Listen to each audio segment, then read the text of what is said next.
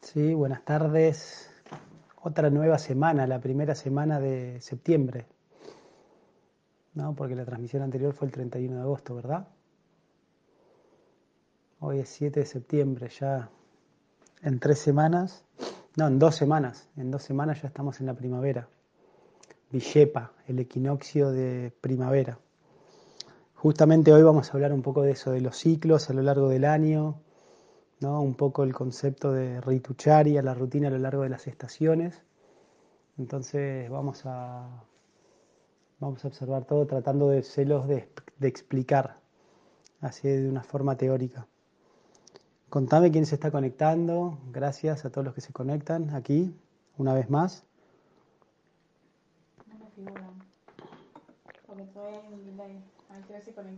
En, este, en estos momentos tan convulsionados, ¿no? Que, que parece como que volvemos a reempezar un nuevo ciclo, ¿no? Que ya pensábamos que estábamos pasando y ahora de golpe hay todo un colapso en los sistemas de sanitarios y las personas vuelven a estar asustadas. Nicasio, Silvia Lucifora. Hola Nicasio y Julia, acá esperándolos. Silvia Ruiz dice buenas tardes, Julia y Nica, Florencia María, Silvia Ruiz de nuevo, muchas gracias por vuestra generosidad. Melia Galli dice buenas tardes, Nicasio y Juli. Bien, ahí la comunidad de ayurvédicos cada vez más. La verdad que es inteligente, me gusta las personas que están conectadas aquí porque es un espacio para cultivar la salud, ¿no? Empezar la semana con algunos tips, con algunas con algunos conceptos de la Ayurveda que, los pueden experimentar en su vida diaria. Esto no es magia, ni, fanatismo, ni fe ciega, es una ciencia, ¿no? Como, como hoy lo vamos a demostrar. Eh, creo que no. Ahí lo desactive. Bien. Bueno, ¿algún mensaje en particular? ¿Algo? Silvia Ruiz dice, creo que hay alguna lógica que la mente humana aún no entiende, la ilusión. Sí. Juana María Russo dice, hola doctor Nicasi Juli, muy buenas tardes, un placer verlos. Bueno, gracias por estar ahí, Ana María. Hoy vamos a hablar de esto, digamos, un poco explicando cómo el ayurveda, cómo el cuerpo es un microcosmos conectado con el macrocosmos. Así como podemos ver a todo el cuerpo como una misma unidad, también podemos ir al microcosmos, que es una célula. Los mismos conceptos que experimentamos a nivel del todo el cuerpo, también lo podemos experimentar a nivel celular. De hecho, la Ayurveda hace esta analogía, ¿no? Los fuegos, el concepto de bata, pita y capa también están a nivel celular. ¿sí? Se llama pilu, el pilu agni, por ejemplo, prithvi agni, eh, ¿no? que son los fuegos intracelulares. todos los la maquinaria del metabolismo celular. A nivel atómico, igual, similar. ¿no? El núcleo, protón, neutrón, electrón, ese mismo concepto se llama Anu en Ayurveda. Y de la misma manera el planeta y todo el sistema solar, como lo vamos a ver ahora. ¿no? Entonces, eh,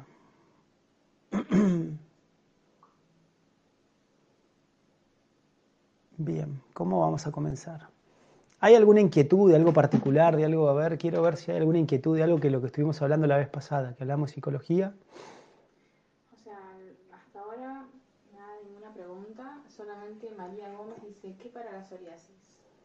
Ok, pero antes de entrar en las preguntas médicas, ¿algo, ¿alguien tiene alguna duda de lo que hablamos la vez pasada, de la psicología, la mente y cómo funcionaba?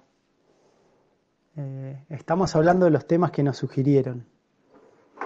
Eh, antes me gustaría responder a ver si quedó algo de la semana pasada o alguien que quiera decir algo o algún aporte antes de comenzar.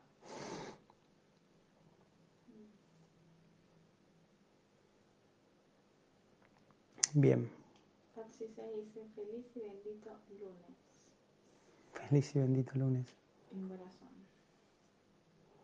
Bueno, entonces vamos a hablar de, bueno, si surgen preguntas con respecto a lo de la semana pasada, lo hacemos en la sección de, de preguntas. Entonces voy a hablar unos minutos de este tema, que son las rutinas a lo largo de las estaciones, pero no me voy a centrar tanto en las estaciones, digamos, sino explicarles los conceptos. ¿Por qué sucede esto? Y después vamos a dejar tiempo a preguntas y respuestas y vamos a terminar con nuestro cuento himalayo. ¿Bien? Entonces, los ciclos, eh, los ciclos a lo largo del año, digamos, eh, son ciclos naturales. Podríamos decir los ciclos de expansión y ciclos de contracción.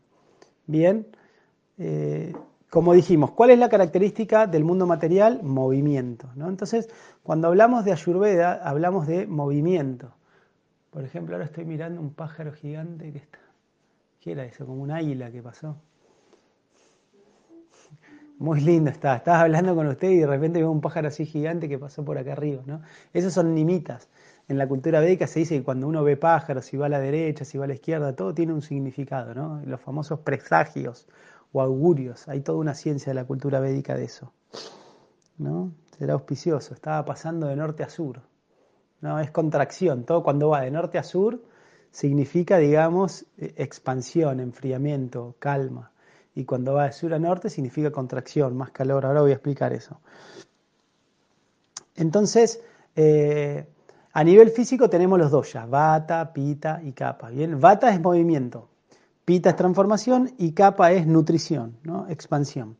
Entonces, a nivel planetario, nosotros también podríamos hablar de estas tres mismas energías, ¿sí? Entonces, podríamos ser que, por ejemplo, la luna sería la analogía del capa, el sol la analogía del pita, y el viento ¿no? y el movimiento en esta tierra, digamos, sería el bata. Bien, entonces de esa manera también a nivel sistémico y planetario tenemos estas tres características o estas tres energías. Entonces nosotros ya habíamos explicado en el Dinacharya, la rutina a lo largo del día, que estos dos ya tienen predominancia, digamos, en las diferentes... Eh, en los diferentes momentos del día, como ciclos de cuatro horas, de 10 de la mañana a 2 de la tarde, va a predominar el doya pita. ¿sí? De 2 de la tarde a 6 de la tarde, el doya bata. De 6 de la tarde a 10 de la noche, el doya capa.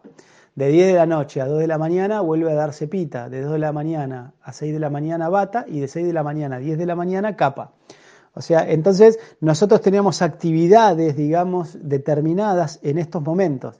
Siempre habíamos dicho que en la rutina diaria había un tercio del tiempo para cuidar la salud, un tercio del tiempo para el trabajo y nuestros deberes en el mundo y un tercio del tiempo para la práctica espiritual, cultivar el conocimiento y recrearnos, jugar, ¿sí? compartir relaciones amorosas, armónicas con nuestros seres queridos. Entonces, eh... no, no, que estaba, veo la torcida la computadora. ¿Me veo derecho?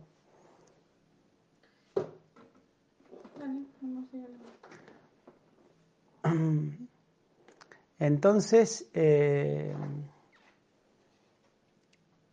tenemos que tener en cuenta, digamos, todos estos ciclos porque nos va a ayudar y nos va a asistir. ¿sí? Entonces, por ejemplo, vemos eh, por qué hay tanta tensión ahora con esto de la pandemia.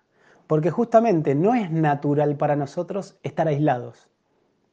No es natural, o sea, nosotros somos seres gregarios, o sea, nos gusta juntarnos y nos gusta el movimiento, o sea, la vida social es movimiento, voy de un lado para otro, tengo una conversación, tengo una experiencia, todo eso es movimiento de la mente, entonces eso es natural eh, al mundo material. Entonces, toda esta cuestión de no poder viajar, no poder moverte, no poder encontrarte con los seres queridos, es muy antinatural para la vida material. Por eso se genera tanta tensión. Es como un, como un dique. Si uno pone un dique en una corriente de aire, entonces, en una corriente de agua, perdón, entonces naturalmente va a generar un estancamiento, ¿no? El agua se empieza a acumular, ¿no? Se forma como un lago, ¿bien? Y ya cambia, cambia completamente la característica, ¿no? Entonces, esto es lo que está sucediendo también con esta cuestión de, de la pandemia. Y, encima más ahora, digamos que estamos como en la parte que se llama Adana, o sea, estamos nosotros en la fase de, de, contracción, para así decirlo, pero al mismo tiempo de movimiento, ¿sí? Eh, ¿Cómo explicar esto? Entonces, bueno, es natural, o sea, las que, personas que se sientan mal, que tengan tensión, que vean que se movilizan, o sea, hay personas, fíjense qué les pasa, que tienen problemas por estancamiento, o sea que, esta falta de movimiento los exacerba, y hay otras personas que el estancamiento les genera una hiperexcitación, o un, hipermovimiento. ¿sí? ¿Por qué? Porque de alguna u otra manera hay un desbalance. Entonces quiero explicar esto, estos conceptos de, de las estaciones para que a ustedes les sea claro eh, entender esto. Entonces, el planeta o a lo largo del año nosotros pasamos por dos fases. O sea, el movimiento solar. El movimiento solar que tiene 300, un ciclo solar son 365 días, ¿bien? Entonces, en este ciclo solar nosotros pasamos por un principio, ¿sí? El principio en el hemisferio sur del ciclo solar es lo que se llama eh, es lo que se llama el solsticio de invierno, ¿sí? Del 21 al 24, del 21 al 24 de junio es el solsticio de invierno. Bien. Entonces, este,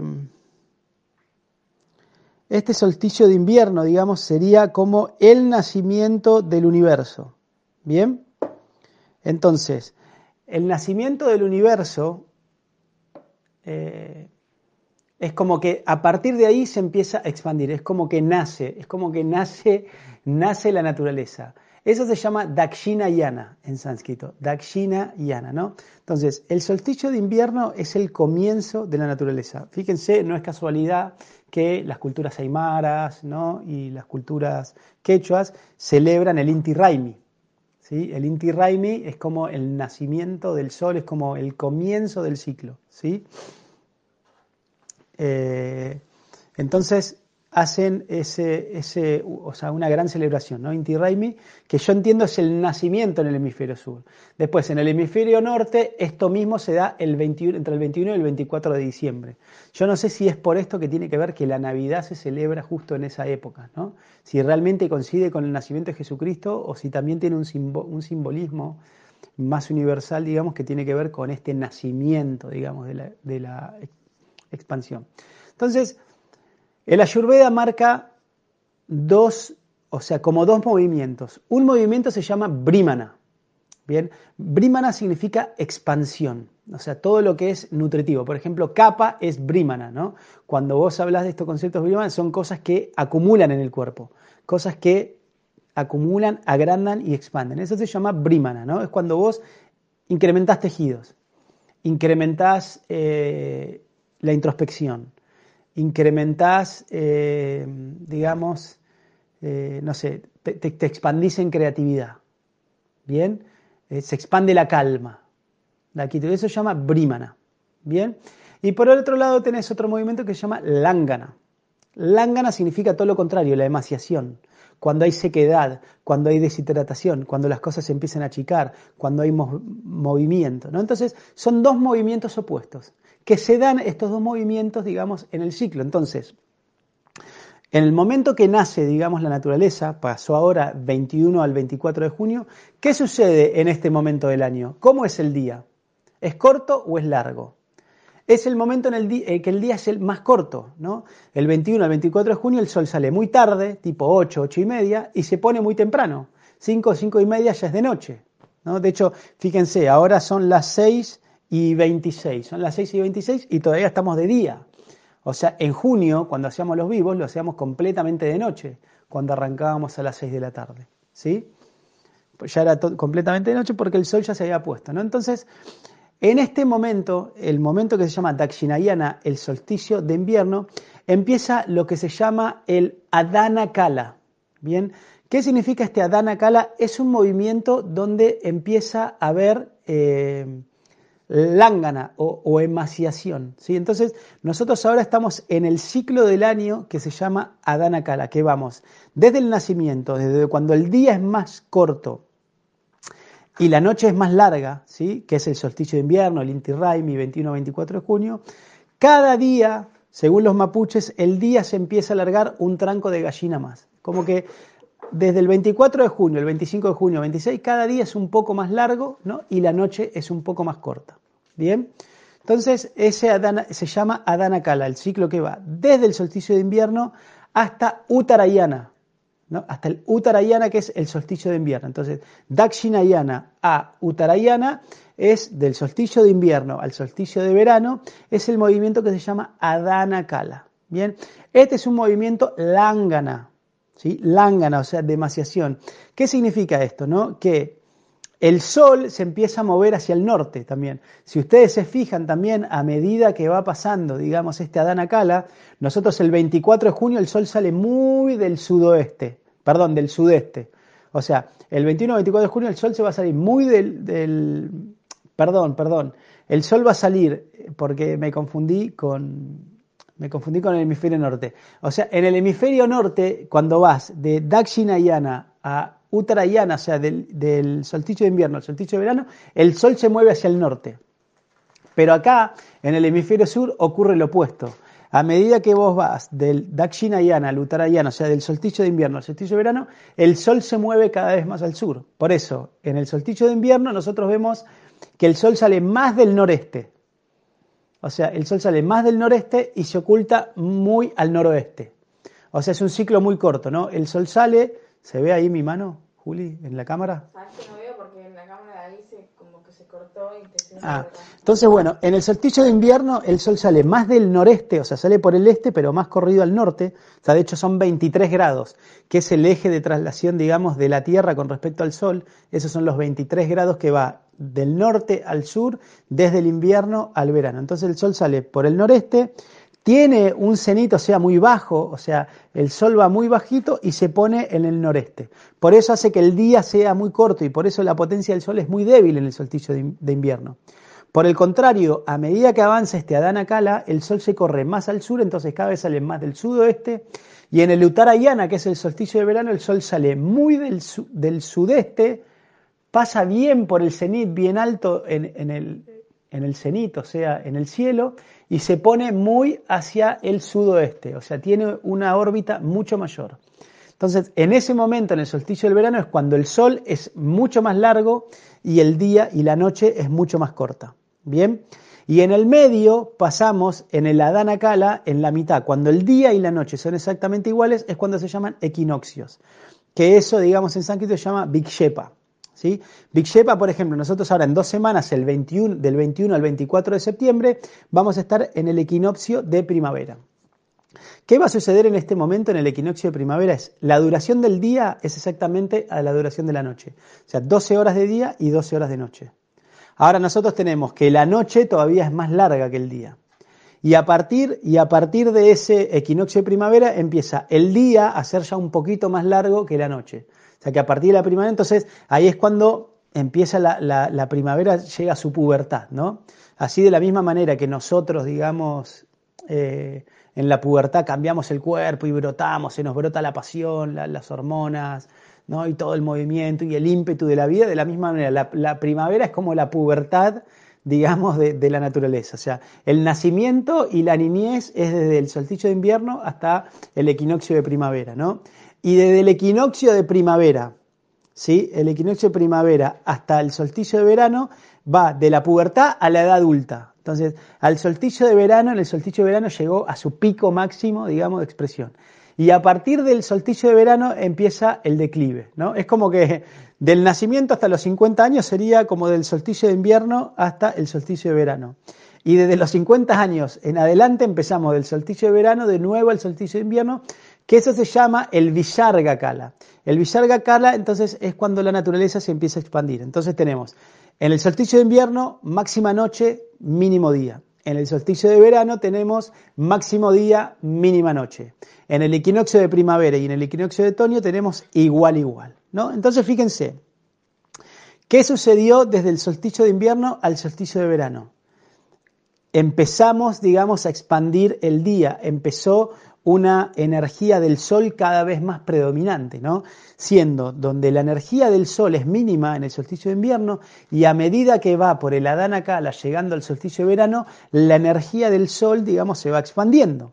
Entonces, ¿qué sucede con la energía del Sol? ¿Qué energía es la masculina? Dijimos que el Sol es la energía lángana, el Sol contrae, o sea que el Sol da movimiento, el Sol da deshidratación, da calor, digamos, sequedad, fuerza, da vigor, da tono, ¿sí? da, fortaleza. ¿no? Entonces, a medida que nosotros nos vamos acercando del invierno al verano, se va exacerbando, digamos, esta potencia lángana de contracción, de vigor, de sequedad, deshidratación, calor. Por ejemplo, cuanto más calor hace, los tumores se reducen, los tejidos se achican, se van achicando, ¿bien? Todo eso, vieron, el sol evapora el agua, ¿no? Una, un charco de agua se va evaporando a medida que va el calor y de la misma manera la humedad que tenemos en el cuerpo también va minimizando. Por lo tanto, nosotros vamos balanceando con nuestra dieta y nuestros doyas a lo largo de este movimiento del año. Y por el contrario, desde el solsticio de verano al solsticio de invierno empieza, digamos, a aumentar la potencia de la noche. Los días se van acortando, ¿no? Y empieza, digamos, a expandirse la energía de la luna. Entonces, la energía de la luna es completamente opuesta. ¿Qué significa la luna? La luna expande, la luna da humedad, da frío, da calma, da quietud, da introspección. O sea, el sol da fuerza para afuera, ¿no? y, la luna da hacia adentro, creatividad. Eh, o sea, la luna da como contracción y después expansión.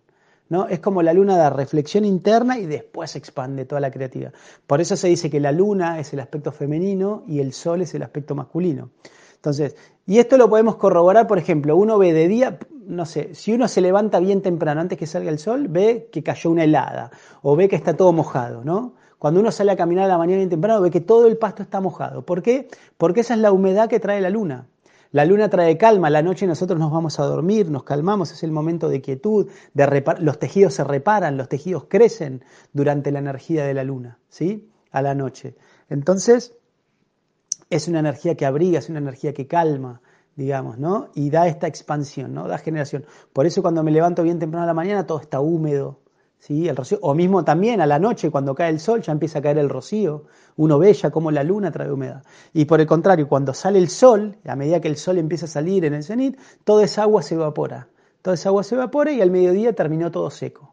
Entonces, de una forma muy práctica, ustedes pueden ver, observando la naturaleza, cómo estos ciclos, cómo la Ayurveda explica estos ciclos de expansión y de contracción. Entonces, así como lo tenemos a lo largo de un año, por eso en verano, donde tengo la energía del sol máxima, yo tengo que potenciar las cosas más capa y bata, porque eh, eh, pit, o sea, el pita va a estar muy exacerbado. Y todo lo contrario en invierno.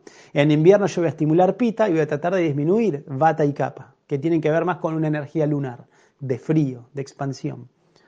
Bueno, bata no necesariamente es energía anular. Energía anular es capa y energía solar es pita. Cuando ustedes piensan en la luna, piensen en capa. El agua, el líquido, la expansión. Cuando piensen en pita, piensen en el sol. Y cuando empiecen en bata, piensen en el viento, que está acá en este planeta Tierra. Entonces, espero, no sé si fue claro, espero que se haya entendido un poco, pero quería explicarles estos movimientos, pues me parece que cuando empezamos a entender esto, todo empieza a tener sentido, cómo el ayurveda actúa en el cuerpo. Entonces, trabajando con estos atributos ¿no? lunares y estos atributos solares, nosotros podemos ir equilibrando los doyas y equilibrando nuestra salud, ¿bien? En el organismo. ¿Listo? Sí, listo. Bueno, leo las primeras preguntas que tengo. Dale.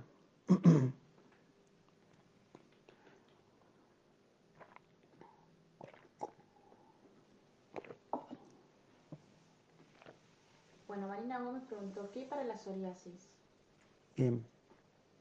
La psoriasis es una afección en la piel, sentimiento de protección, justamente. La piel podríamos decir que es un tejido lunar, ¿sí? es un tejido de expansión. Bien, la piel todo el tiempo está cambiando, está creciendo, digamos. Entonces, para lo, lo que hay para los psoriasis es justamente, digamos, deshidratar. Entonces, primero es muy importante en la psoriasis limpiar los intestinos, se usan mucho los enemas, ¿sí? los basti, bien, para la soledad, y también los suedan, los baños de vapor, para que, todo el, para que todo ese calor interno, toda esa inflamación interna, toda esa expansión interna pueda salir, ¿no? Y generar esta emaciación, digamos.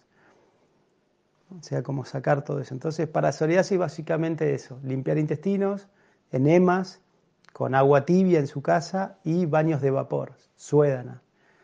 Consumir remolacha, calabaza, zanahoria, evitar picantes, evitar la inflamación.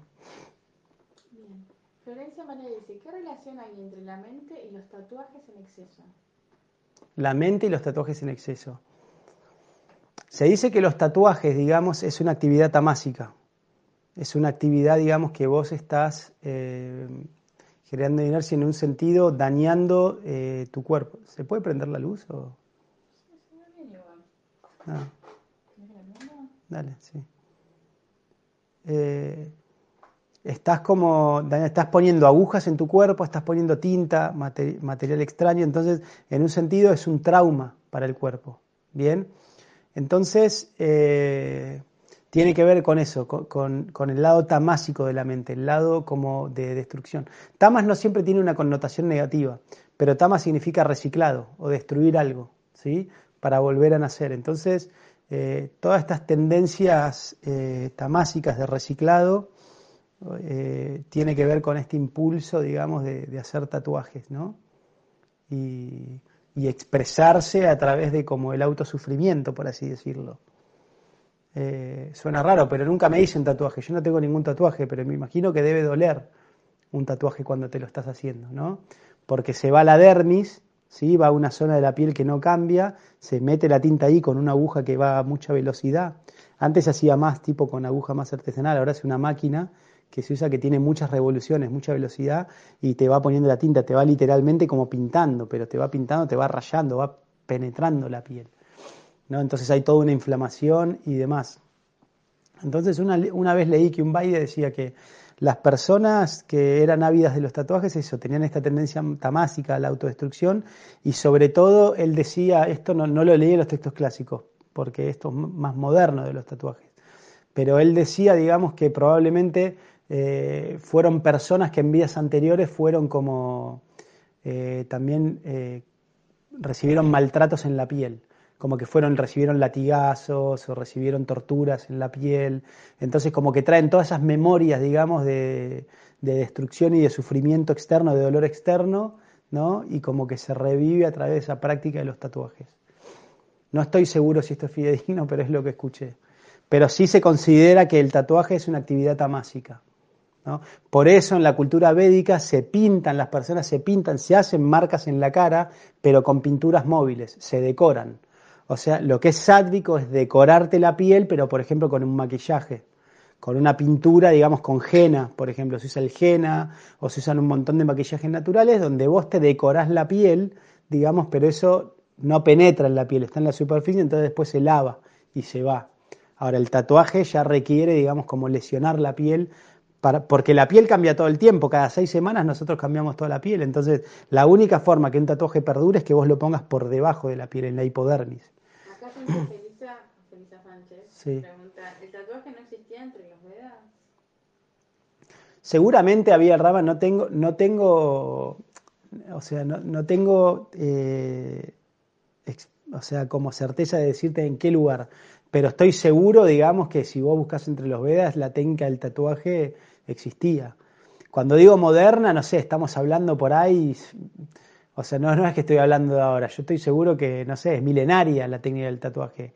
Las tribus maoríes, por ejemplo, en Japón, en Japón también hay una tradición del tatuaje.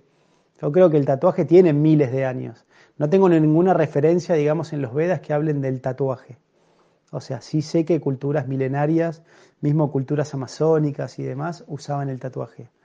Pero es algo más, como digo, más tamásico, más denso.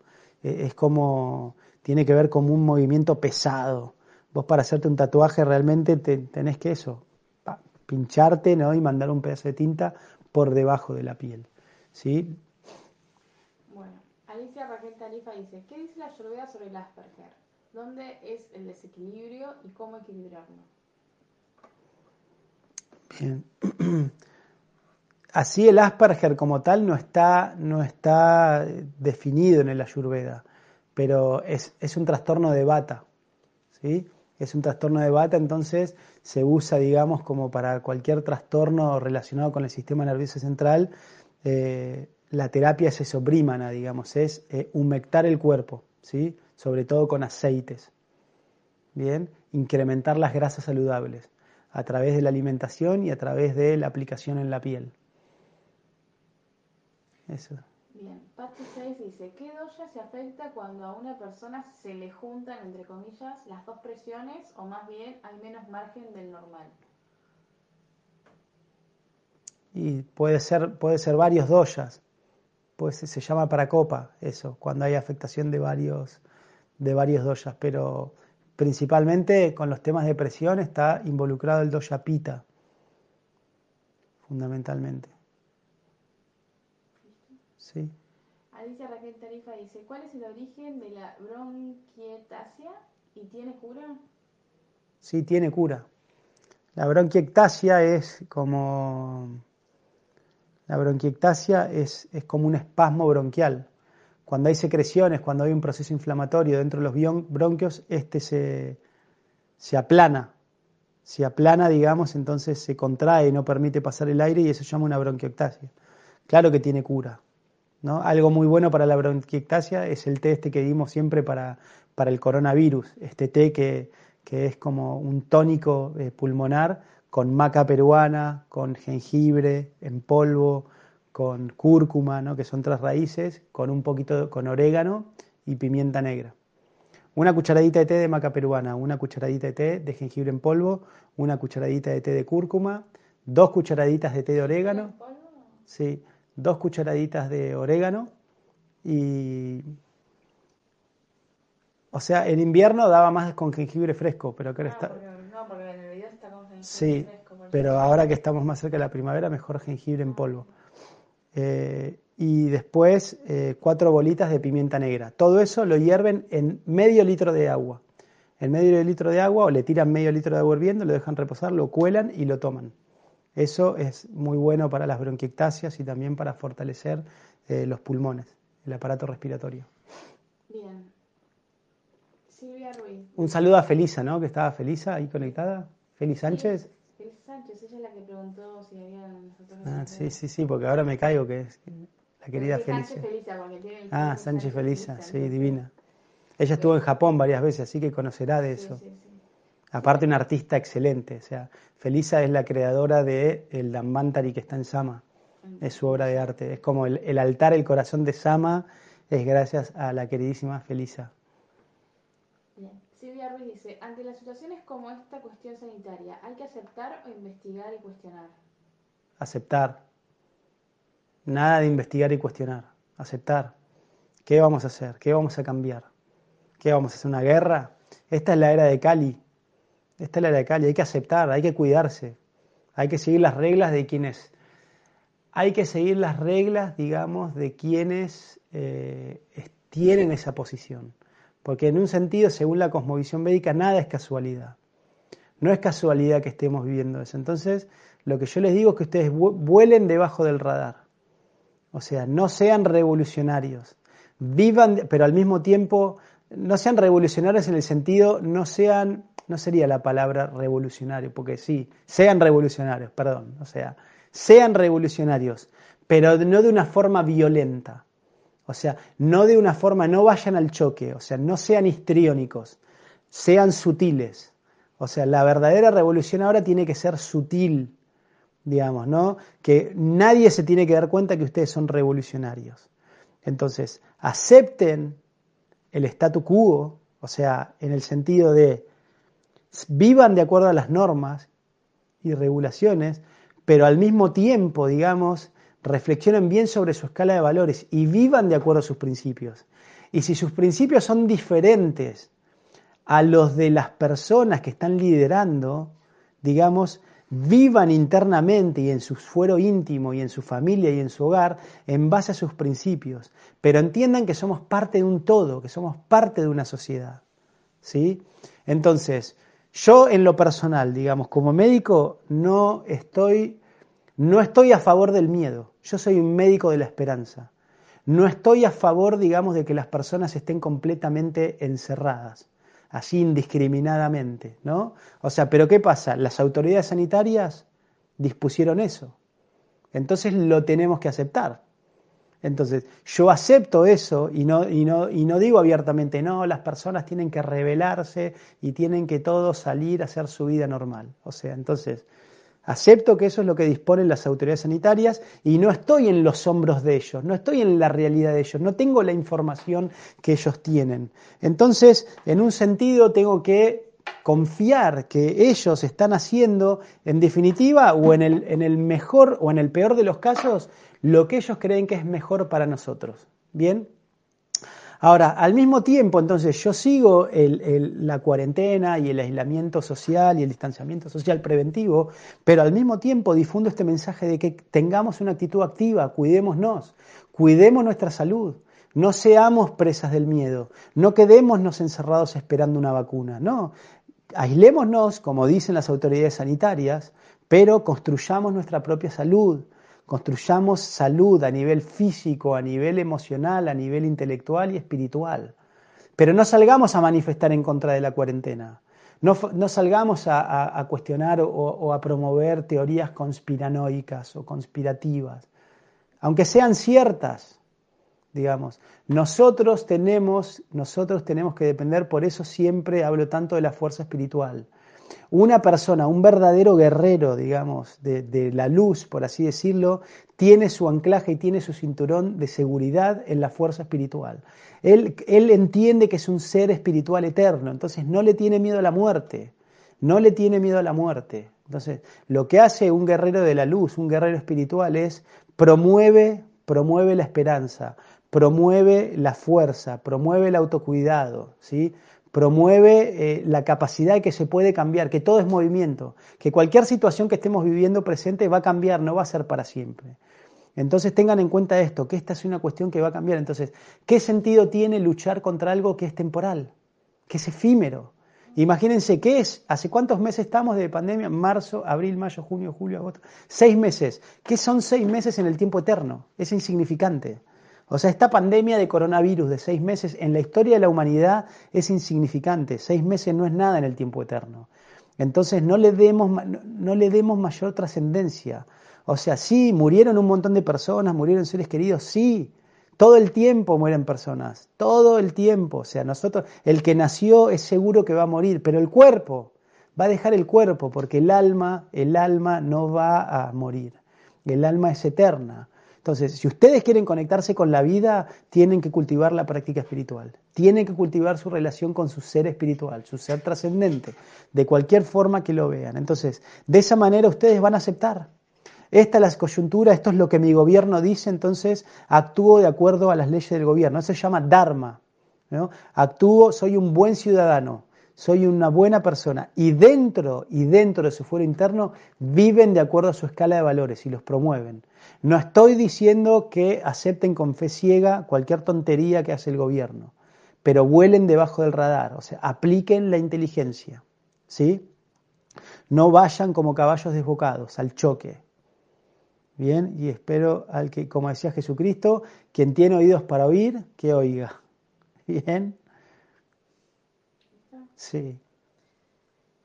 Patsy dice, ¿qué diferencia nutricional hay entre el huevo y el queso panir? ¿Qué diferencia nutricional? Ah, nutricionalmente, a nivel burdo, a nivel del físico, muy poca, casi nada. Porque los dos tienen proteínas, los dos tienen grasa y los dos tienen también un poco de azúcar. Pero a nivel energético, opuesta. Uno es tamásico, el huevo, y el otro es rajásico, el queso panir. Rajásico y sátvico. A nivel sutil energético hay gran diferencia. Nutricional, casi son similares. Bien. Fabiana Martínez dice, Fabi Martínez, bueno, cuánta gente conocida hoy de tanto tiempo. Los dolores corporales sin aparente causa física, ¿puede deberse entonces al estrés de la cuarentena y falta de movimiento? Sí. Por ejemplo, dolor abdominal bajo un hombro. Sí, exceso de bata, exactamente, toda esta tensión. Todo, o sea, es lo que dije, hay personas que este aislamiento les genera mucho movimiento interno. El movimiento es bata y el bata que hace seca, la sequedad genera contractura muscular, eh, la sequedad genera debilidad digestiva, entonces naturalmente aparecen los dolores. Un buen automasaje, Fabi, un masaje a bianga con aceite de girasol o de sésamo, un buen baño de inmersión caliente. ¿sí? Y todo esto va a pasar, va a pasar. Entonces tomemos, tomemos refugio en el amor que dimos, el amor que recibimos en nuestros seres queridos. ¿sí? Es muy, o sea, bueno, e, esta cuarentena estamos trabajando con Julia, no damos abasto porque se ve esto, la cantidad de gente, por ejemplo. Las madres primerizas están agobiadas y súper estresadas porque no tienen como una red de contención que las ayuden con sus hijos, no tienen a sus padres, su familia. Los, adultos mayores que tienen nietos sufren porque no pueden ver a sus seres queridos, no pueden ver a sus nietos, ven que sus nietos están creciendo y no pueden estar con ellos. O sea, hay personas que perdieron su trabajo, hay personas que perdieron un ser querido, hay personas que tienen un, un, un ser querido muy enfermo, luchando por su vida. Hay personas que tuvieron coronavirus y no les pasó nada, pasaron como una infección más. Hay personas que no tienen a nadie cercano con coronavirus. Hay trabajadores de la salud que no dan abasto, están en una trinchera y viendo cómo, la gente cada vez hay más enfermos. Entonces no, podemos juzgar la visión del otro, digamos. No, no, no podemos. Tenemos que sumar. Por eso es tan importante que sumemos desde donde estemos. ¿eh? y Por eso es nuestra responsabilidad cuidarnos, porque si nosotros estamos bien podemos ayudar. Si nosotros estamos mal nos tienen que ayudar. Bueno, está bien, puede ser que eso suceda. ¿no? Por eso es tan importante cuidarse día a día. Vamos, fuerza que ya falta menos. Natalia Rivera dice, hola Nick y Juli, qué alegría me da estar hoy compartiendo su video. Desde julio mi vida dio un giro tan grande que en ese proceso de cambios, aprendizajes y adaptaciones he estado desconectada de muchas cosas. Los abrazo fuerte, gracias, gracias, gracias por estar ahí siempre. Ah. Grande, Nati. Bien ahí. Eh, Mónica Camilo. Porfa, tengo mi niño de 13 años con ataques de pánico. Vos lo podés atender online o recomendaciones de profesional psicología para niños. Gracias, yo soy no. paciente. ¿Ves? los dos. Lo puedo atender online, sí. Bueno. Sí. Mismo, de nuevo, bañadera, música, música, ¿sí? estimularle la mente, sobre todo a través del sonido, hagan música, bailen, ¿sí? que él se conecte con su creatividad, que se exprese, que todo ese movimiento que es interno, que le genera el exceso de pensamientos, lo exprese a través del arte, bien, la expresión corporal, el canto, el movimiento del cuerpo. Vyayam se llama actividad física. Bien. Patsy dice, con respecto a los ritmos, ¿tienen que ver la cantidad de agua que uno debería consumir? Sí, claro. En invierno tomas menos líquido, en verano tomas más líquido, naturalmente. Bien, Florencia María dice, muy bueno todo. ¿Recomiendan el aceite de germen de trigo para el acné? Mm, recomiendo mucho mejor el aceite de coco, previo un suédana, un baño de vapor. Bien, Silvia Lucifora dice, nuestra dieta y rutina han de acomodarse según las estaciones. Buen tema para desarrollar según y elementos. Bien. Bueno, Pau Punk saluda. Pau Punk, gracias Pau Punk. Sí, los ciclos aceptemos. Y también no es lo mismo, por ejemplo, no hay que ser rígido. Por ejemplo, no es lo mismo un día de invierno soleado que un día de invierno lluvioso y húmedo. Lo mismo en verano. No es lo mismo un día de verano de 35 grados de calor que un día de verano también con una tormenta de verano que llueve a full. Entonces hay que ver estos ciclos. Si hay humedad externa, siempre lo vemos, o sea, estos ciclos en calor, frío, sequedad y humedad. Expansión, contracción, son atributos que uno los puede observar tangiblemente para organizar la alimentación y la vida. Bien. Mónica Camilo dice, ¿qué es bueno para la hipertensión emocional o en momentos de estrés? Gracias, Nicasio. Hipertensión emocional o momentos de estrés. Siempre es muy importante comer frutas en, el desayuno y verduras crudas en el almuerzo. O sea, después es muy importante cuando te despiertes, Mónica, la primera media hora estate muy tranquilita. No, no se despierten y empiecen ya a estimular la mente, ay, agarran el celular, el WhatsApp, ¿qué tengo que hacer? No. Media hora, ni bien se levantan de reflexión. Eso va a hacer que tus glándulas suprarrenales se aplaquen un poquito. Después incorporar alimentos crudos, fibra, te va a ayudar a sacar el calor intestinal, el, calor de la sangre y eso va a hacer que tus arterias se relajen. Y por último, puedes tomar hierbas que enfrían la sangre y que son diuréticas. Por ejemplo, una mezcla de ortiga, muña muña, zarzaparrilla y cola de caballo. Esa mezcla, esas cuatro hierbas, digamos, te, va, te van a ayudar también para la hipertensión emocional y cantar. Quien canta, sus males espanta también siempre. Hay que cantar. Bien, Alicia Raquel Tarifa dice, dijiste que para el trastorno en bata, terapia con aceite en piel, ¿qué tipo de aceite? Y también dijiste grasas saludables, por ejemplo. Grasas saludables son los aceites vegetales, primera prensada en frío, cualquiera, girasol, canela, sésamo, bien, eh, oliva, primera prensada en frío, las semillas oleaginosas, sésamo, lino, chía, eh, girasol también, amaranto, ¿sí? Después tenemos los frutos secos, maní, nueces, almendras, avellanas, pistachos. Después tenemos eh, la palta. Después tenemos el ghee. Esas son todas las grasas saludables que Bueno, aceite de dendé, hay mucha variedad, muchas grasas saludables. Esos. Y aceites estos que te nombré para hacer los masajes. Siempre generalmente nosotros tenemos, en la India se usa el aceite de coco, es un aceite con viria frío. Entonces se usa para los trastornos de pita, para bajar. El aceite de sésamo eh, tiene un viria caliente, se usa para los trastornos de bata. Acá nosotros usamos por ahí, el de oliva es un poco más similar al coco y el de girasol más similar al de, mm, al de sésamo. Bien, y los medicamos también para darle ese efecto. Bien, Gladys Finocchio dice, ¿esa infusión también sirve para el tabaquismo? Eh, se refiere seguro a la infusión... Sí, igual lo mejor para el tabaquismo es no fumar. O sea, no es que... O sea, el tabaco hay que dejarlo, no es bueno. El tabaco es una planta madre, pero así industrializado en un cigarrillo es un hábito que lo tenés que dejar. Te va a ayudar para tonificar tu árbol bronquial, ¿sí? tu sistema respiratorio. Entonces, espero que empezá a incorporar este té para empezar a incorporar hábitos saludables y gradualmente tu mente diga, quiero esto superior, no quiero más este tabaco que me destruye, me enferma, me quita la vida. ¿Sí? Cantá también, el tabaco es algo que lo tenés que dejar. Bien, podés sacar una consulta ayurvédica para que te dé dar unos tips para dejar de fumar, para que puedas dejar el tabaco. Bien. María Lía Pozzi dice, hola negrito, lo del té, me lo mandas por WhatsApp y si cualquiera lo puede tomar. Hola Juli. Hola Lía, ¿cómo estás?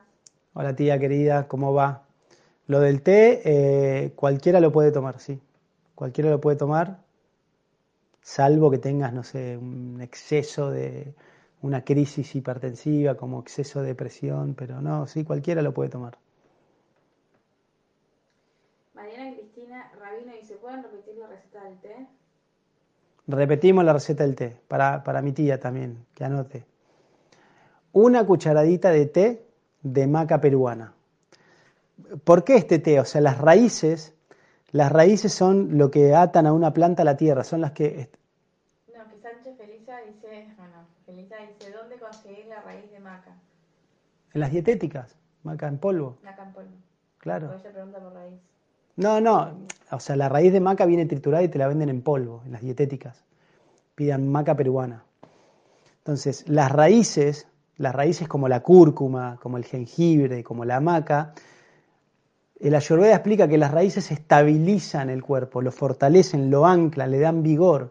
La raíz es lo que ancla una planta y banca una helada, banca el calor del verano. Todo ahí está en la raíz. La fuerza de una planta está en la raíz.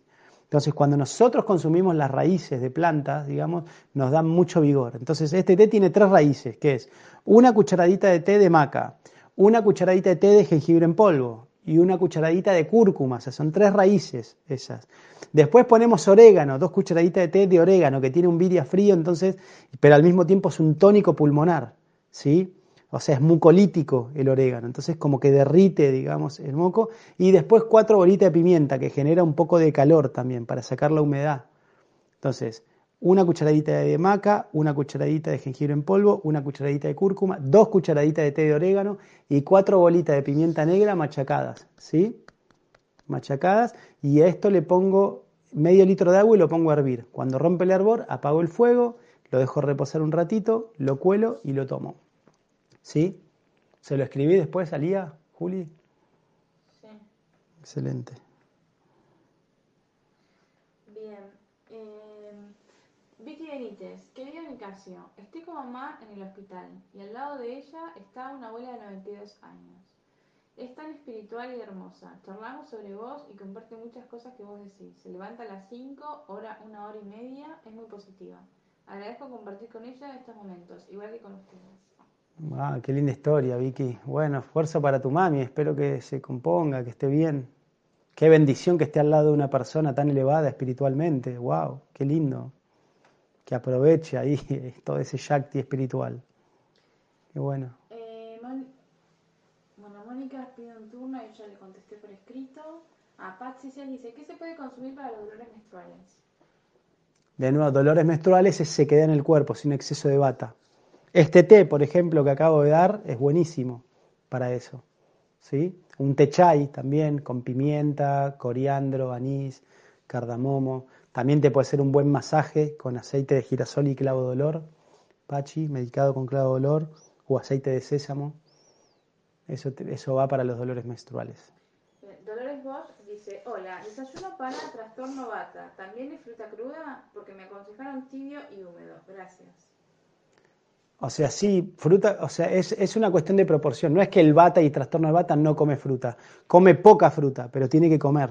O sea, te puedes comer media fruta y después una buena porción de grasa saludable, de semillas y frutos secos tostados y una buena porción de capa, una avena, o sea, una buena granola, ponele con miel y, y media fruta. Pero sí come la fruta porque es importante la limpieza de la fruta en el cuerpo. ¿Bien? Eh, Miriam Figueroa pregunta cuántas veces se puede tomar el té. ¿Cuántas veces? Ese medio litro por día, todos los días, puedes tomar. Medio litro todos los días. No más. Medio litro es suficiente. ¿Tiene algún horario? Ent- o sea, lo, lo ideal sería tipo a la mañana, a media mañana y a media tarde. Y las personas que tengan problemas de presión y un poco, lo toman día por medio, no todos los días. Toman la mitad de la dosis. Un segundito, ¿eh? Veo si tengo alguna pregunta más. Voy preparando los números para el cuento. ¿Cuántas puedes tomar por día? Bueno, con pregunta Lía, ¿cuántas tazas puedes tomar por día? Ya lo dijiste. Sí, dos tazas por Ah, día. lo dijiste, ahí, ahí contestó. Ahí dice que ya lo notó. Buenísimo. Joshalía.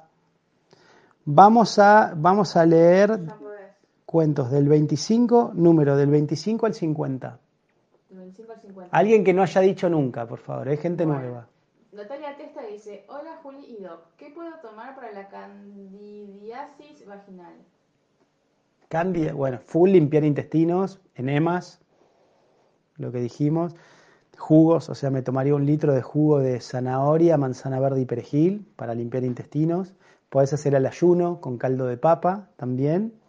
Y después, porque eso es una colonización, digamos, desde el colon.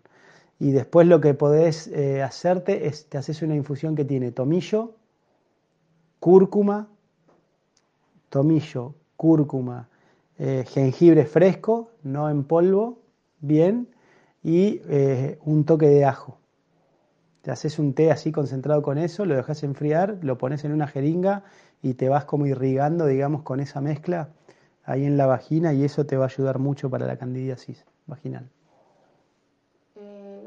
Dice, hola, recién llegó la charla. ¿Qué aceite para la oleación es mejor para pita capa? Estoy leyendo sobre las terapias ayurvédicas, qué hermoso. ¿Se las puede estudiar en alguna parte? Gracias. Sí, cuando te hagamos el curso. Sí, oleaciones néjana, tiene que haber algún, o sea, eh, tiene que haber información donde leer. Todos los libros que conozco son los textos clásicos, ¿no? De la Ayurveda. Charaka Samhita, Ashtanga Hridayam. Y para, para capa, generalmente para capa no se usan aceites. Para capa se usa duártana, se usan polvos. Pero el parapita usas eh, aceites fríos, coco u oliva. Bien. Pero si la persona escapa, no se pone aceite en el cuerpo. Salvo algún caso particular, pero en general no. Bueno, te digo el número, ¿lo leíste el 27? El, Sánchez el ávido, 27. el ávido, ¿lo leímos? Creo que sí. Me parece que sí. No, bueno, leo el de al lado, imitación. Voy a ver, 27. Bueno, Pau Paz dijo 28. Ah, bueno, porque, a ver, voy a... Natalia Pozzi dijo 60. Después acá, acá dijeron 27 también. 27 de nuevo, mira.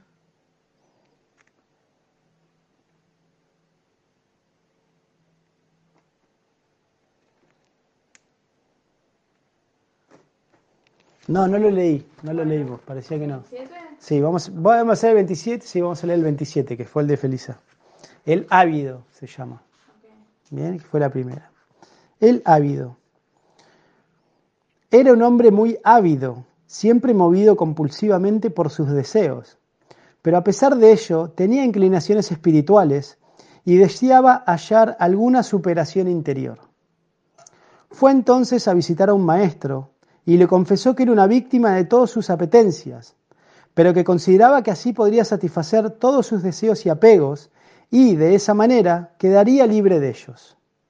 ¿Libre de ellos? le preguntó irónicamente el maestro. Sí, agotaré los deseos, los apegos y luego, ya liberado, me podré dedicar mejor a la meditación y a la evolución interior. El maestro se quedó pensativo unos instantes y luego dijo, Muy bien, muy bien. Teniendo en cuenta que si has venido a mí, será porque requieres algún tipo de instrucción. Solo te diré una cosa. Cuando tengas sed, come pescado salado. Cuanto más sed tengas, más pescado salado debes comer. Eso es todo. ¿Entendieron el cuento? Hoy voy a leer la moraleja. Entonces dice, el apego no puede conducir al desapego. Porque es como arrojar más leña al fuego de la avidez. Solo mediante la comprensión clara, la percepción de la transitoriedad, la ecuanimidad y la meditación, uno logra ir reduciendo los apegos, canalizando su energía y encontrando auténtica libertad interior. El apego y el aferramiento son el resultado de la ofuscación mental. Muy bueno este cuento, ¿eh? Hay un gran filósofo que no quiero decir su nombre, pero que él tenía esta filosofía. Dice, hay que satisfacer todos los deseos y algún momento esos deseos se van a acabar. Eso no es el entendimiento, como dice este cuento, de la cultura védica, ¿no? El desapego, el, apego, digamos, no, no, se, no se transmuta con, con, más apego, digamos, al contrario, como dice aquí, se cultiva con el conocimiento. El conocimiento es el que trae desapego. Cuando uno entiende las cosas con la verdadera perspectiva, naturalmente pierde el deseo. Cuando la mente saborea un gusto superior, paramdristan y vertante, deja, digamos, el apego por, lo anterior. Entonces, de, esa manera eh, es como vamos cultivando el desapego. Muchos de ustedes que están ahí van, habrán experimentado seguramente que antes estaban muy apegados a algo y ahora ya no tienen interés por eso. ¿Por qué? Porque su interés mutó a algo más elevado, es un cambio de la, de la conciencia. Por eso hay diferentes personas en diferentes niveles de conciencia. Por eso no tenemos que juzgar, digamos, la realidad de los demás. No tenemos que ser combativos como lo que me preguntaba hoy Silvia, ¿no? Tenemos que sumar, sumar desde el lugar que estemos, digamos, ¿no? Y tratar de eso, de sumar al todo y no ir en contra de la corriente. Espero que hayan comprendido estas ideas. Es, mi entendimiento, no digo que es la verdad absoluta, cuestionen todo esto también. Eh, Así que bueno, que tengan muy buena semana. Eh, bueno, estamos aquí con Juli, con los teléfonos de contacto, ya los tienen todos. Estamos intentando servir desde nuestro lugar, con, nuestras capacidades, con nuestras imperfecciones, con nuestros apegos, ¿sí? Eh, así que bueno, gracias a todos ustedes por su paciencia, por tolerar nuestras imperfecciones y quédense tranquilos, quédense tranquilas que esto va a pasar. Ya pronto va a pasar. Tengan buena semana y nos vemos el próximo lunes. Hasta pronto.